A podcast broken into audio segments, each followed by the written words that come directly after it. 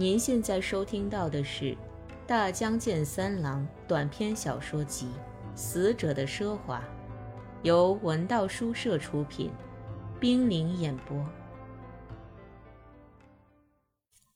星期三，老人越发显得疲惫不堪。他首先问的是皇太子殿下是否已经结婚。三个学生一时无言以对，只是面面相觑。他们在猜这个老人是不是天皇制的狂热拥护者。皇室大婚前后，不是有许多这样的老人，因而深受冲击吗？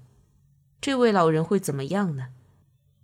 结果还是最讲究实际的女学生作答了事。是的，结婚了，连孩子都有了。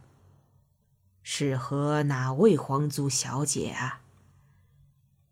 文科生和理科生都紧瞅着，只要自己放手不管，就会落入窘境的女学生。然而此时，女学生用一种似乎能直截了当给老人一击的语气说道：“不和皇亲国戚都不沾边儿，是跟一个极普通的女孩结的婚。”三个人都盯着老人，看他有什么反应，但老人却显得很平静。那也好。古代也有这样的事嘛。万叶集里就有这样的和歌：“小筐啊小筐，小铲呀小铲，山坡上挖野菜的那个女孩哟。”三个人如释重负，不由欣慰地轻吁了一口气。但老人的攻势其实正是这以后开始的。天皇还是很得人心嘛。嗯，看上去是的。那政权还是掌握在保守党手中了。女学生回答之前，先瞥了文科生一眼，而这位二十年后理想世界的代言人很不情愿地冲他点了点头。他没吱声，只是无声地示意道：“是的。”二十年后，政权仍在保守党手中。于是女学生说：“是的，正是那样。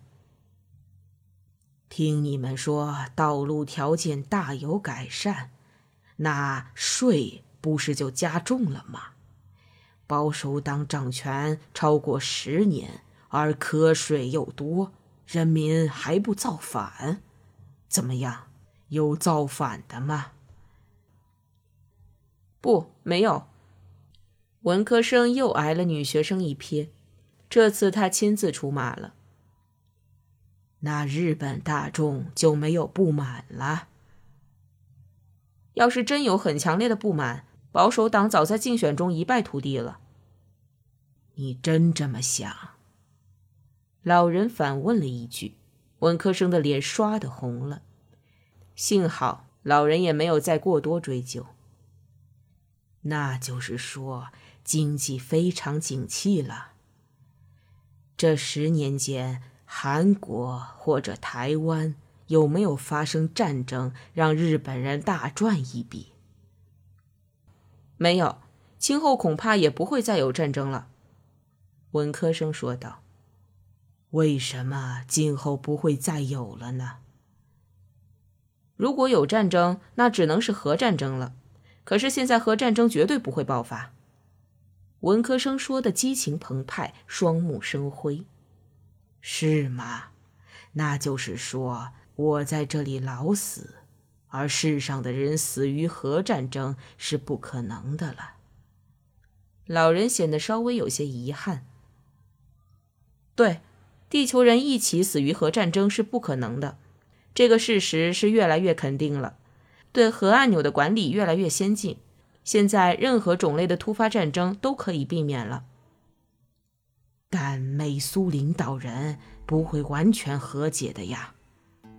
是的，但另一方面，拥有核武器的两大阵营之间存在着恐怖而稳固的均衡，是两军对峙吧？但华盛顿和莫斯科都陷在了恐怖均衡的泥沼中。那就没有局部战争或者其他什么战争了吗？嗯，这种战争在越南、老挝发生过，可那都是过去的事了。文科生渐渐沉浸在他自己创造的未来的理想国里，而且越陷越深。为了让老人求得灵魂的安宁，他要极尽善意。这其中又产生了恐怖的均衡，是不是？越南人也会掌握核弹头呀。总之，外面的世界是日新月异。但是，此外就没有部族间的战争吗？要是战争单位再缩小的话，呃，呃，文科生有些走投无路，却仍想挽回败局。他说：“可和平也还是恐怖的均衡。连老挝的部族首领也买了小型弹头吧？”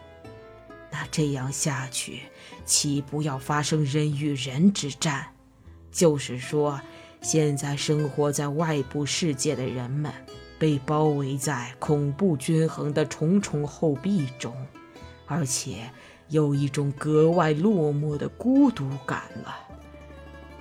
老人恐惧地说道：“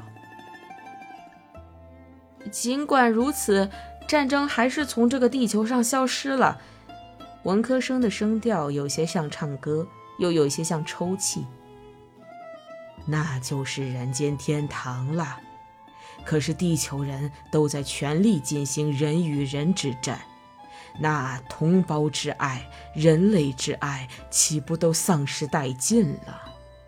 那些会很快恢复的，只要恐怖均衡的积木之塔不垮，那实现得了吗？肯定在某个时候，肯定在某个时候，那是什么时候呢？文科生已经精疲力竭，他无精打采地垂下头，不再言语了。他脑中的理想国正遭受新产生的个人战争毒素的侵袭，开始产生令人生厌的酸臭之气。某个时候，那是。老人的声音依旧细小暗哑，但又幽默轻松，甚至显出些语气。在这座地窖式屋子的各种家具之间，像老鼠一样窜动着。那是火星人进攻地球的时候吧？个人间彼此和解，成为伙伴；部族间也结成同盟。国家组织的区别已变得毫无意义，于是华盛顿和莫斯科各推举出一名代表，他们中间的一位成为地球保卫军的总司令官。对此，地球人没有异议。那可是火星人和地球人开战的时刻，地球会在数小时内毁灭的。说完。老人自个儿像个病弱的孩子似的嘻嘻笑起来，学生们则缩着肩膀，窘迫地耷拉下脑袋。尤其是文科生，他那亢奋的发青的面颊不住地痉挛着。虽然他想把老人从那幅昏暗的未来图景中解放出来，却又不知如何去做。况且，这阴郁的未来图景，不正是他从自己原本善意播下的种子里开出的毒花吗？难道不正是他残忍地让临终前的老人听见地狱的丧钟了吗？文科生心中的恐慌多多少少影响了另外两个人。一团微光笼罩着紫色大幕前的小床，那里只有一个九十岁的干瘪老人蜷缩着，他精神矍铄，那神气像个充满好奇心的天真孩童，小小的脸上现出满足的神情。而三个来打工的大学生却从那褐色的鹰一样的眼底窥到一丝深深的绝望。您现在收听到的是《大江健三郎》短篇小说集《死者的奢华》，由文道书社出品，冰凌演播。星期四和星期五，文科生带头。三个人竭尽全力想要挽回失误，试图为临近死亡线的老人描绘出一幅具有二十世纪风格的幸福蓝图。可出人意料的是，他们越是善意的努力，绝望的深渊就越是突然的出现在老人面前，使他们十分狼狈和失望。想到老人的心灵从中受到的沉重打击，理科生和女学生也不甘示弱，竭力想找到某种挽回的办法。他们感觉自己是在把脑中对于未来的模糊念头变成清晰的意识，然后只当这些都是现实生活的写照，灌进老人的耳朵里。但是那些描述性的语言碰到老人暗哑的反问时，越来越脆弱，终于破碎了，甚至造成了截然相反的效果。也不知每天三十分钟的会面后，躺在屋角的老人会是副什么样子。反正打工的三个大学生是疲惫不堪，被一种令人焦躁的无力感困扰，很难从那阴郁的亢奋中恢复过来。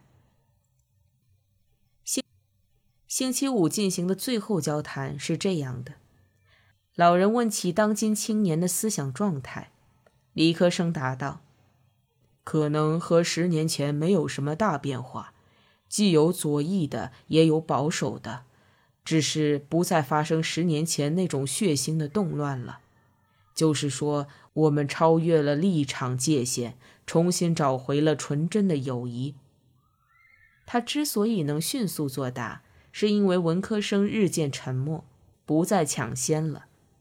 不过，理科生也改变了最初那种冷嘲热讽的态度，只是为老人生命中最后的日子着想，拼命的要收回失地。可是，中国、苏联还有美国，不是都被困在恐怖均衡的迷宫里了吗？而且，在保守党的永久统治下，日本的左翼青年运动不也无法取得任何进展吗？与其说是纯真的友谊，还不如说是失去抗争热情了吧？这不是颓废了吗？不。看起来似乎是颓废了，软弱的进行了和解，可那只是表面。理科生慌忙搪塞道：“啊，是吗？那还是像以前说的，存在着人与人之战了。现在被压抑的憎恶，不久就会爆发。年轻的大学生与警官之间，也许会有血的冲突。”你有这种预感吗？不，没有。我们预感的倒是一个更加充满希望的未来。理科生毫无自信却又虚张声势的高声说道，听起来有些可怜兮兮的。对了，明天是你们来的最后一天，所以我想听听你们对于二十一世纪究竟有什么希望。我是要死的了，而你们会活到下个世纪。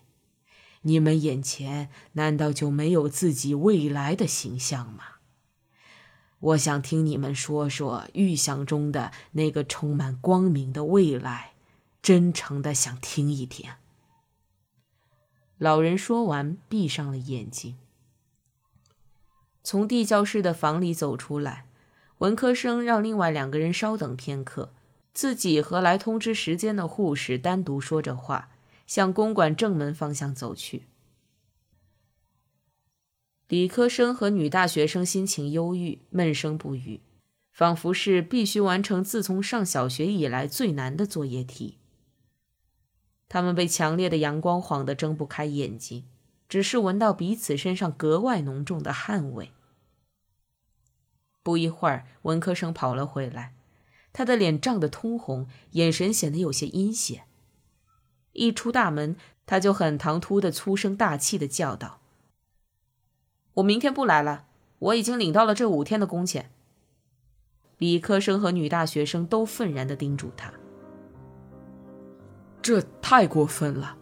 那些关于理想国的谎话是你的发明呀，现在却想溜，真是个懦夫，想把明天最棘手的事推给我们。”理科生气得脸色发青，浑身发抖，冲文科生嚷起来。文科生也在发抖，显然这是因为内心的羞愧。理科生总算忍住没有动手揍他。我害怕，要是再跟老人谈下去，只可能把他推入妄想的不幸深渊。我原本就是个悲观的人，但还从未像现在这样给自己描绘昏暗阴惨的未来图景。我想，这准是和老人那些糟糕的谈话的影响。我实在没有想到，竟然会是这样。文科生双眼湿润，怯怯地瞅着另外两个人。要不我们去坦白，告诉他迄今为止的话皆空想，并且把现在的情况原原本本的告诉他。不行，要是那样的话，老人会因为受不了打击而死去的。我们绞尽脑汁想出那些蓝图，他还能从中找出各种地狱般的惨状。对这种性格的人，你怎么说？说现实中母亲杀了海豹儿却无罪释放，说癌症医院里总是躺满了患者，说老挝正在进行肮脏的战争。那他不心肌梗塞才怪呢！文科生像受着什么威胁，不由得抬高声调，激动地说道：“要是我们自己不改口，那个老人就一定会坚信银座遍地走的都是海豹儿，地球上所有人都陷在个人之间彼此憎恶的争斗中，他会在脑中带着这样一种臆想，绝望而死的。”女学生茫然地说道。筑路工地上掘出的泥土被热旋风卷起，又毫不留情地落到三个学生头上。推土机隆隆驶来，一个眼睛明亮而略显愚钝的年轻人坐在高高的驾驶席上，他好奇地打量着已陷入忧郁深渊的三个学生。唉，我们到底对那个临死的老人做了些什么呀？文科生呻吟着。在他那张溅满泥点的脸上，眼泪变成黑色水滴滚落下来。别嘲笑我开溜，我是害怕呀。这样吧，我用这钱请你们吃饭好了。我可不要，绝对不要！女学生歇斯底里地叫着，往后退。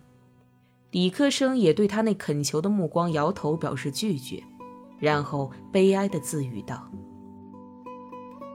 都怪那个老人不好，他都九十岁了，却怎么突然对外界恢复了兴趣？要不他可以在那个黑暗而幽静的屋子里安然死去的，也许还会是这个世界上死的最幸福的老人。所以还是那个老人不好。星期六比往常晚了一个小时，护士独自走进老人等候的昏暗的房间里。他已经失去往日领学生进屋时的敏捷劲儿，显得无聊而又无奈。学生们还没来，又得把剩下的工钱寄到学校去吧。护士向老人汇报说。老人从床上撑起瘦小的裸露的肩膀，他看上去有些愤愤然。怎么又成这样了？老人不满地嘟囔着。您也逼他们太甚了，一大把年纪了。护士瞪着老人说道。老人也不理他，而是像猴子一样敏捷地从床的另一边跳下，哗的一下拉开了葡萄般紫色的大幕。眼前出现的是夏日正午阳光普照的草坪和窗明几净的新式房间。屋子里有电视机、音响。桌上还摆满了报刊杂志，显得满满当当。反正可以肯定，老人有着摆设许多家具的嗜好。老人打开电视，在等待画面出现的短暂时间里，也在忙着做最新的老年健身操。他那小巧精干的身体像猴子一样敏捷，又是腹部运动，又是伸展运动，还要转转腰。等到进入头部运动时，他很粗鲁地对护士嚷道：“现在的大学生真是太缺乏想象力了，下次得找些更年轻的小家伙来了吧？如今最流行的现代人形象到底是个什么样子呢？”